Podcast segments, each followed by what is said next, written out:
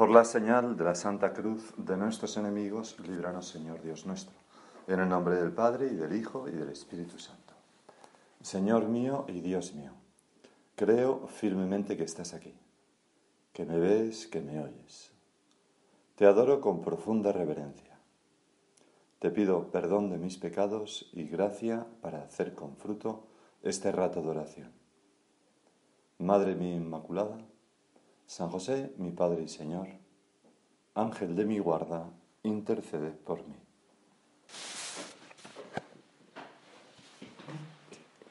Una de las cosas más frustrantes de la vida cristiana, o de algunos cristianos al menos, pues es, Señor, pienso, escucharte decir cosas como esta.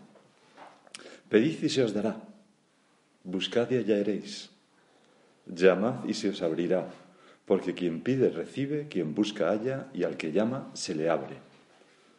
O esta otra, y todo lo que pidiereis en oración, creyendo, lo recibiréis. Porque eh, lo podemos experimentar algunas veces, pero, pero muchas veces, Señor, eh, en fin, no, dices, pues, pues a quién le pasa esto, que todo lo que pide se lo concede, ¿no? Muchas veces vemos que nuestras oraciones pues no son siempre contestadas con rapidez, de acuerdo con, con nuestro calendario y nuestros deseos. O por razones que son, podemos pensarlo así, supremamente sabias, misericordiosas incluso, y por supuesto justas, porque estamos hablando de Dios, pero a la vez desconocidas e inexplicables para nosotros. Tú, Señor, retrasas la respuesta a muchas de nuestras oraciones. O incluso respondes de una manera sorprendente e imprevista, ¿no?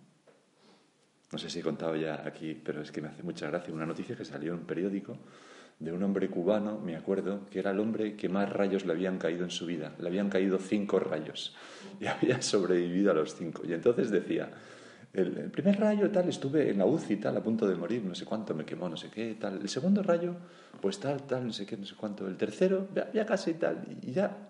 Eh, el último apenas tuvo consecuencias y decía, se ve que me estoy acostumbrando, ¿no? Pero lo que decía que me llamó la atención es que, pues cuando le volvió a caer otro rayo, pues levantó los brazos o algo así, o en algún momento hacia el cielo dijo, Dios mío, ¿pero qué estás haciendo? Como diciendo, no puede ser que me toque a mí esto otra vez, ¿no? O sea, a veces, pues nuestras oraciones, eh, no sé, el Señor hace otras cosas. Y, no sé, Señor, si es mm, que mi fe es poca y pobre, y claro, no cumplo esto que, que dices de creyendo, ¿no? Y todo lo que pidierais en oración, creyendo, quizás ahí está mi problema a veces. Lo recibiréis. O a veces, Señor, quizás nos falta perseverancia, que es también una manifestación de fe, ¿no? Y por eso nos parece que, te olvidas de nosotros, que no nos haces caso. Ya vaya por delante nuestra petición humilde de que nos aumentes, nos aumentes la fe, Señor. Nos des una fe gorda que se puede acordar, cortar, como decía San José María.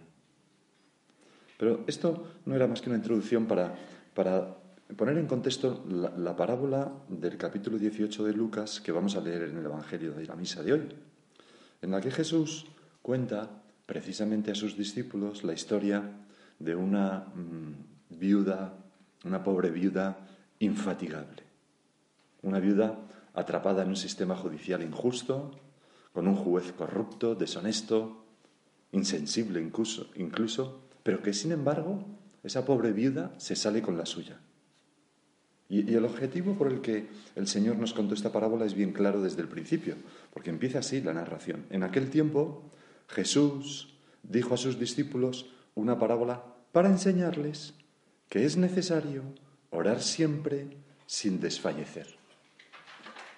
Y muchas veces, eh, esto es un misterio, porque muchas veces mm, pensamos, pero si Dios lo sabe todo ya, ¿para qué lo voy a pedir? Y tenemos razón.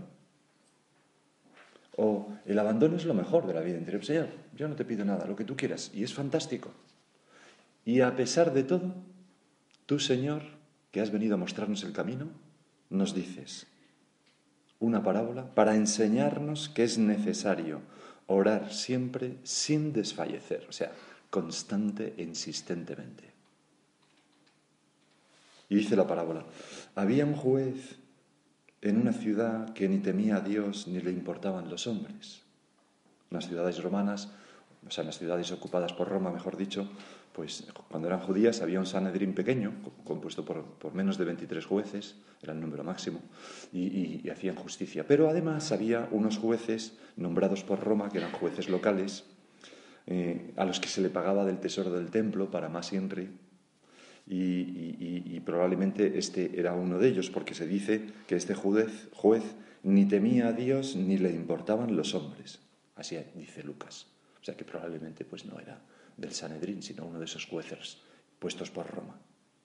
Es decir, era un hombre sin escrúpulos, sin preocupación alguna por la justicia, sin honor, con deseo de enriquecerse, probablemente. Él mismo lo reconoce más adelante, no me importa Dios ni. ¿no? Bueno, y sigue diciendo el Señor, en aquella ciudad había, nos presenta otro personaje, una viuda que solía ir a decirle, hazme justicia frente a mi adversario.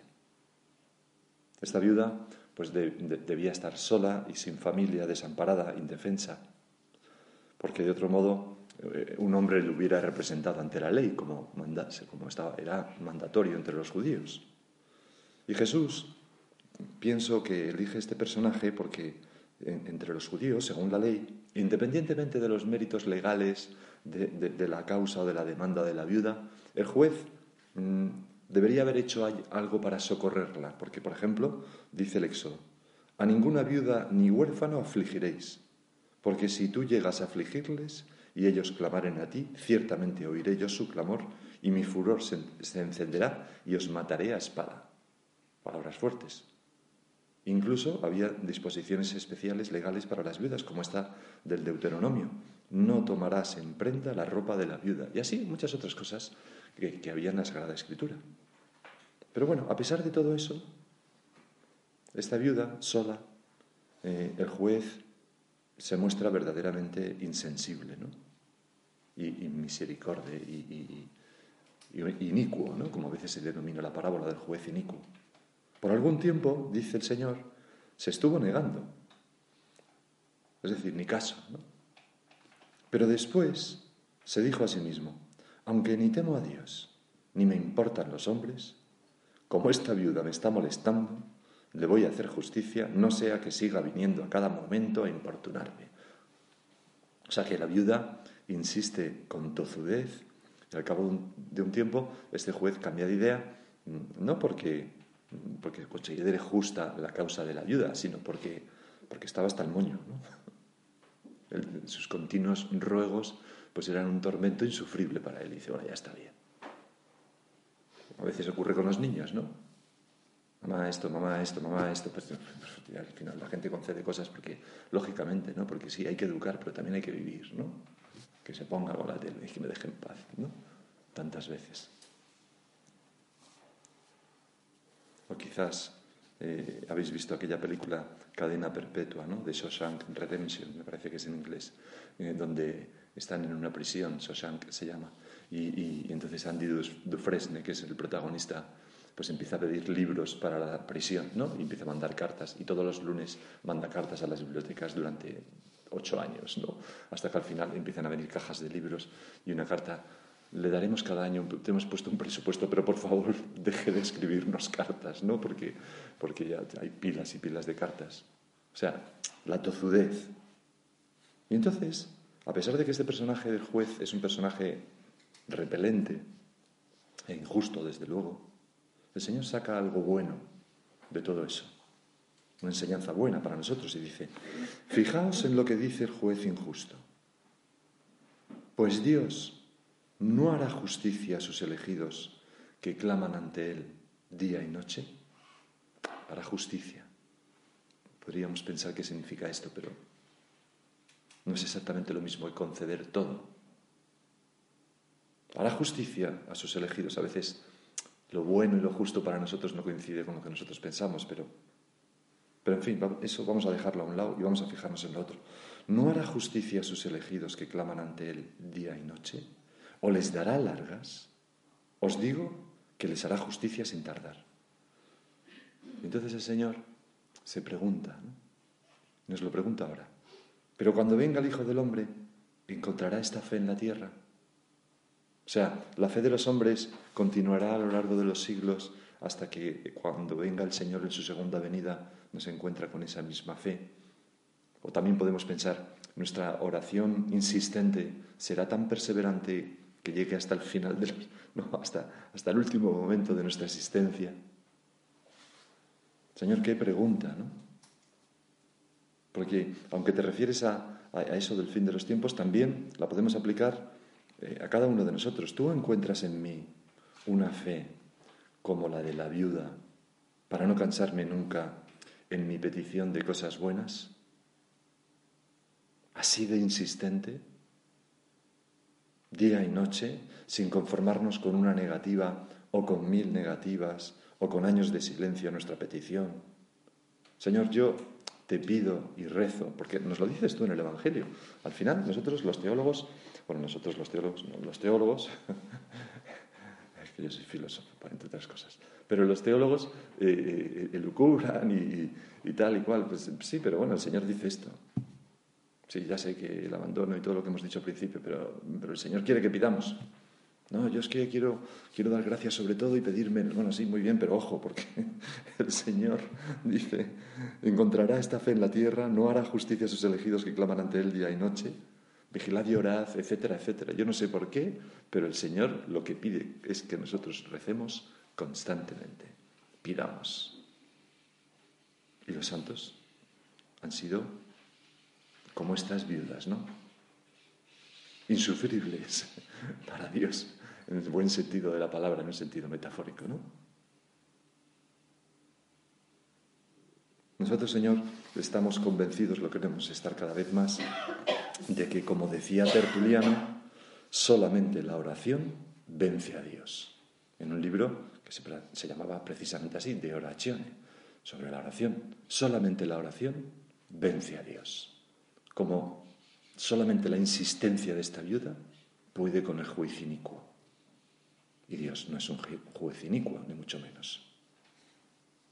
Bueno, pues estas ideas que, que, son patentes en el Evangelio de hoy, yo quisiera, Señor, ahora contigo, aplicarlos, aplicar estas ideas a nuestra tarea apostólica. A ese deseo de llevarte a ti, a Cristo, a todas las almas que nos rodean a ese deseo nuestro de hacer más felices a todas las personas que se cruzan con nosotros, a dejar en ellas la, huella de Dios, que es una huella en forma de felicidad tantas veces. A ese deseo nuestro de hacer un poco de luz, la luz del Evangelio, en las vidas de quienes nos damos cuenta que están a oscuras y sufren. O demostrar el camino de regreso a la casa del Padre a quienes han extraviado y están desorientados y al mismo tiempo añoran esa casa del Padre, o a nuestra tarea de descubrir personas que quieran responder a la llamada de Dios y convertirse en apóstoles, pues allí donde están, en su familia, en su trabajo, en la sociedad. En fin, vamos a aplicar esa necesidad de rezar para, para, toda esta tarea apostólica, como digo. Es una tarea que, que nos sobrepasa por todos los lados. Y siempre, siempre se empieza por la humildad, ¿no? que es demasiado para mí, Señor. El Salmo 127 dice, si Yahvé no construye la casa, en vano se afanan los constructores. Si Yahvé no guarda la ciudad, en vano vigila la puerta. La guardia, perdón. Es inútil que madruguéis, que veléis hasta muy tarde, que comáis el pan de vuestros sudores Dios lo da a sus amigos mientras duermen. Es decir, es inútil nuestro esfuerzo apostólico si no va acompañado de la remoción del corazón de Dios por nuestra parte con la oración intensa. Pero Dios necesita que le toquemos el corazón con nuestro... No lo sé, no lo sé, no lo sé, pero el Señor dice esto. Dios es misericordioso, claro. Y Dios se ha encarnado, se ha hecho hombre, tiene un corazón como el nuestro, capaz de conmoverse. Y por tanto, lo que nos dice este salmo, pues es que es vano todo nuestro esfuerzo si no procuramos tenerte a ti de nuestro lado, Señor. Y nosotros sabemos que lo estás, que no nos abandonas nunca, pero, pero nos viene bien volver a recordar, no vaya a ser que en algunos momentos de nuestra vida en que nos encontramos en plenitud, ¿no? Hay veces en nuestra vida en que, bueno, intelectualmente, físicamente, eh, tal, te encuentras, bueno, con plenitud, que puedes hacer cosa, todo lo que has acumulado en tu vida de conocimientos, ves que, que se converge y que tiene un producto que, que puede ser atractivo para alguien o que puede dar respuesta a las preguntas de algunas personas y tal. Y, el peligro es creernos que, que eso basta que eso es suficiente, que eso de por sí tiene una eficacia en lo sobrenatural, porque eso no sirve sin lo otro para nada. Si eso no va acompañado de un esfuerzo al menos igual de oración, de mortificación, que es la oración de los sentidos, por esa tarea apostólica, por esas personas a las que queremos acercar a Dios o por esas personas a las que queremos ayudar, pues aunque nuestro corazón con los años se haya convertido en un corazón lleno de amor, de necesitamos, necesitamos a Dios. Si Yahvé no construye la casa, en vano se afanan los constructores. Si Yahvé no guarda la ciudad, en vano vigila la ciudad. Es inútil que madruguéis, etcétera, etcétera. Por eso decía nuestro Padre, en nuestra labor, el primer medio que hemos de emplear es la oración habitual, que no debe interrumpirse nunca, y una continua mortificación nuestra y de otras personas a quienes rogamos esa ayuda. Nos acordamos de San José María en los primeros tiempos de la obra, sintiéndose impotente para aquello que tenía que llevar a cabo, Señor, cómo paraba gente por la calle, a sacerdotes que les veía que iba a celebrar su misa matutina en alguna iglesia, y le decía, hermano, ¿me puedes, puedes rezar por una intención muy importante? Uno puede pensar, es una charadura. Bueno, pues, ¿quién de nosotros hace lo que hizo nuestro Padre? ¿No? Ninguno, tampoco nuestro Padre lo hizo Dios, precisamente por eso y por esas peticiones a los enfermos de los hospitales y, por, y porque Él mismo pues, continuamente rezaba. Y nosotros que tenemos que hacer, como nuestro Padre, pues las que estamos aquí, la obra del Opus Dei en el siglo XXI y, y, pues todas las personas, la Iglesia, allá donde estén, pues es un poco arrogante pensar que sin la ayuda de Dios vamos a ser capaces de hacerlo. Si seguía diciendo San José María en esa cita, no puede ser de otra manera, porque si nos faltase la piedad, si no estuviésemos de continuo pendientes de Dios, no bastaría el talento, ni la ciencia, ni el esfuerzo, porque el Señor nos dejaría. Y entonces se desacertaría hasta en lo corriente. ¿Qué, qué, cuántas, esto no es una lucubración, yo creo que nuestro Padre lo vio esto ¿no? en alguien, porque todos nosotros lo hemos visto. Personas con mucha capacidad, pero que si dejas, a veces somos nosotros mismos, ¿no? Si dejas de rezar, se va destruyendo todo. dices, pero ¿qué pasa? ¿Qué pasa? ¿Qué estoy haciendo mal? Que no estás rezando, macho. Espabila. Espabila porque te estás creyendo que eres tú. Y Dios no te va a dejar que, que caigas en eso que te haría tanto daño. Por eso tantas veces cuando pedimos, ¿no? Nos puede servir, Señor, no me lo voy a creer, pero concédeme esto. No me voy a creer que he sido yo. Nos sentimos, Señor, a veces como aquello que explicaba San José María, creo que era en camino, pero no me acuerdo muy bien, eh, no, era en otro sitio, pero que iba sobre las alas, iba en un avión en un viaje, pero no dentro de la cabina, sino encima de las alas, con el peligro constante de venirse abajo. Y decía San José María, si van las almas por las alturas del apostolado cuando cuando no son conscientes de que es Dios el que hace las cosas y no rezan.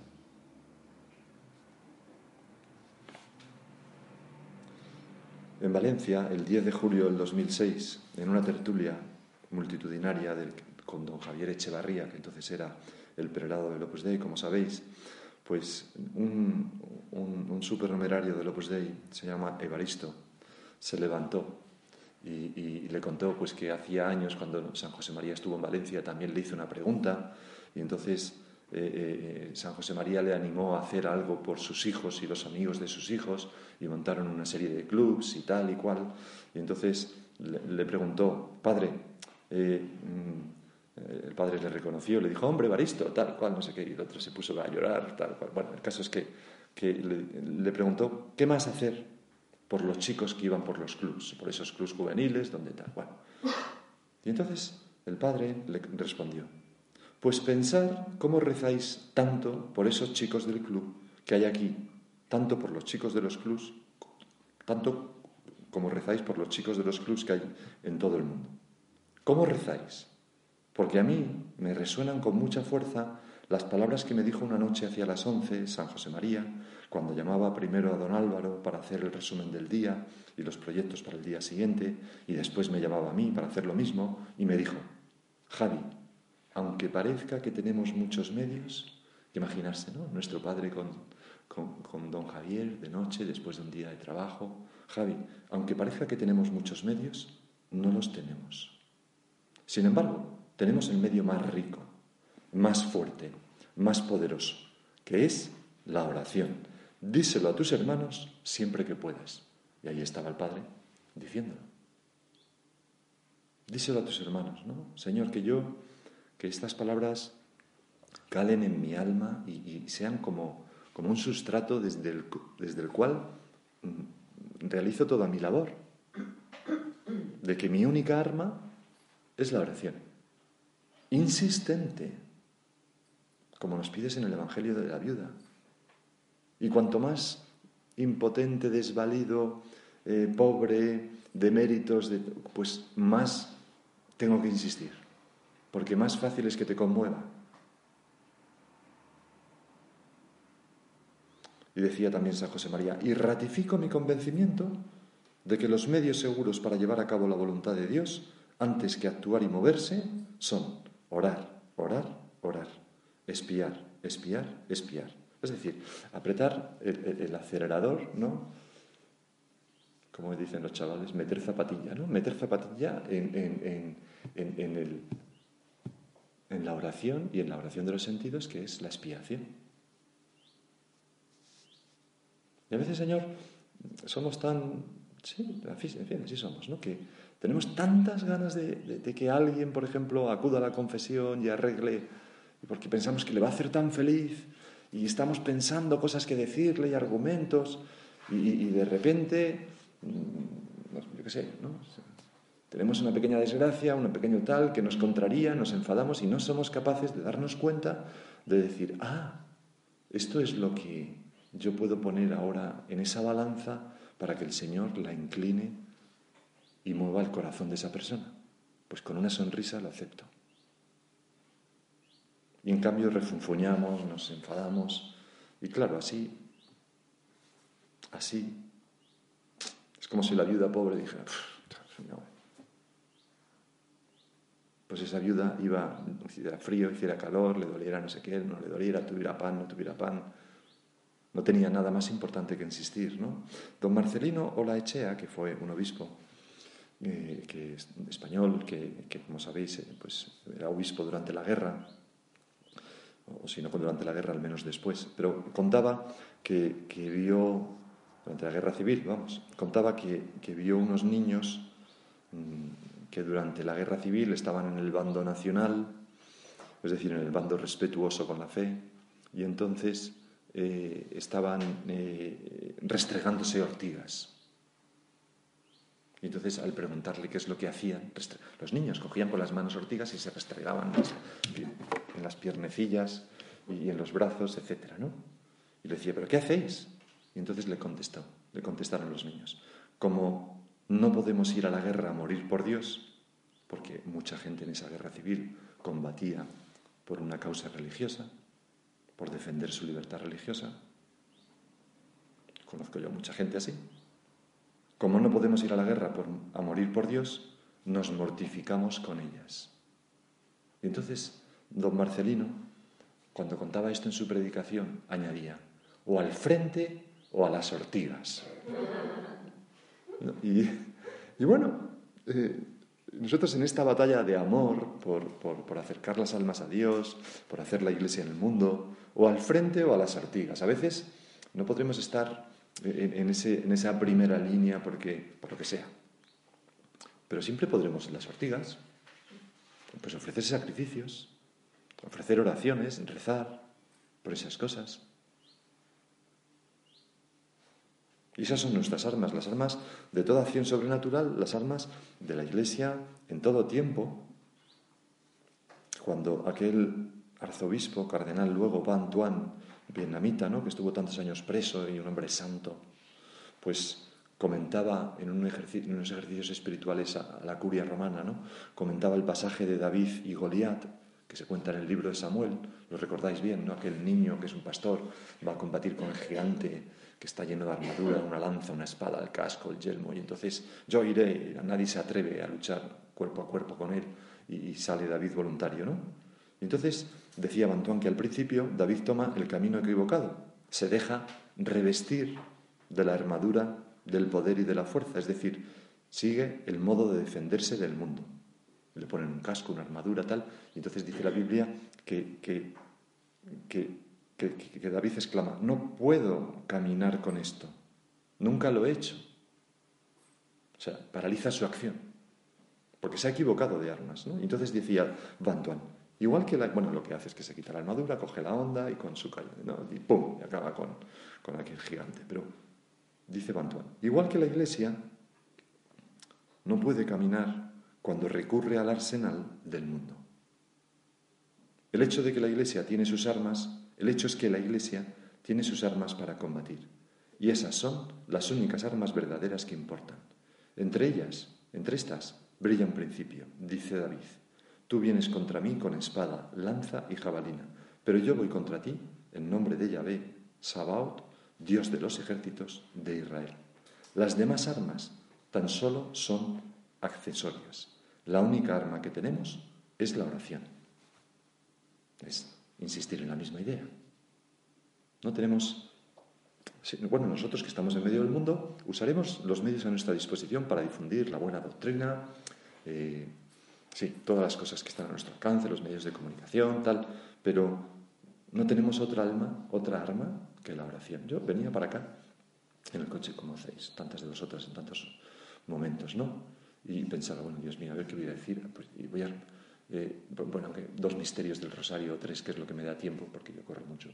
Y, lo que me dé tiempo, por lo menos he rezado por esta meditación. ¿Por qué? Porque es que todo lo demás es un camino equivocado. Y por eso San Juan Pablo II, algunos años antes de esto que, hemos meditado, Señor, nos decía en la Nuevo Milenio Ineunte, donde nos daba las claves para, todo el, nuevo milenio, un papa profético, ¿no? que, que, además, que es muy curioso, ¿no? porque San Juan Pablo II se atrevía a hacer cosas así. ¿no? Escribo esto pensando en el nuevo milenio, las claves de la Iglesia. Te quedas un poco sobrecogido. ¿Quién es capaz de escribir así sin darse, sin, pensar de sí mismo que es muy jactancioso? Pues alguien que está tocado por Dios e iluminado por Dios, ¿no? Pues entonces, decía el Papa que debíamos superar una latente tentación que insidia siempre todo camino espiritual y la acción pastoral misma, la acción apostólica. Pensar que los resultados dependen de nuestra capacidad de hacer y programar. Ciertamente Dios nos pide una colaboración real a su gracia y por tanto nos invita a utilizar todos los recursos de nuestra inteligencia y capacidad operativa en nuestro servicio a la causa del reino.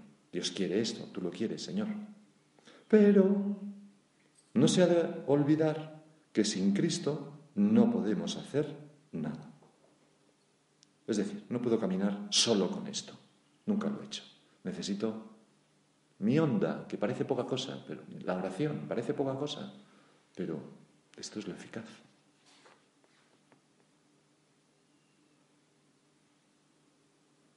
Vamos a Vamos a hacer propósito, Señor, de rezar mucho más y rezar por todos, por todas las personas que nos encontramos. En, el trabajo, al ir por la calle, personas desconocidas. Pues Señor, mira, ya se lleva puesta esta persona una Ave María que reza por ella porque tenía mala cara. Se ve que está sufriendo por esta otra, por esta no sé qué. Vamos a terminar con esta anécdota que, que nos habla también de la esperanza, ¿no?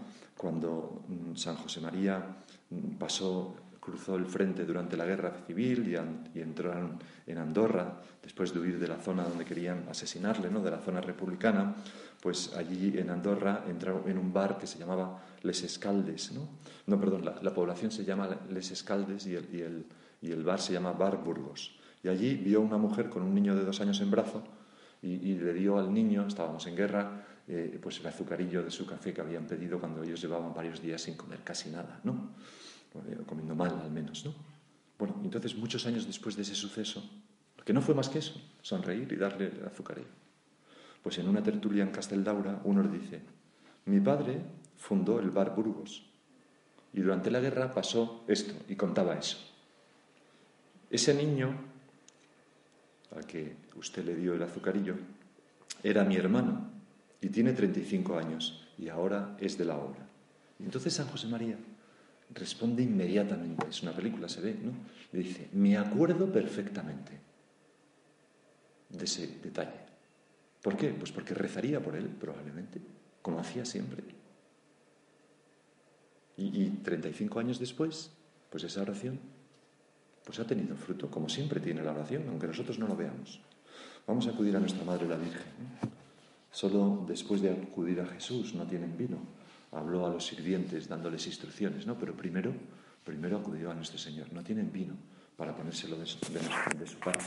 Vamos a pedirle que nos ayude a nosotros también a no perder nunca de vista la prioridad absoluta de la oración en el apostolado.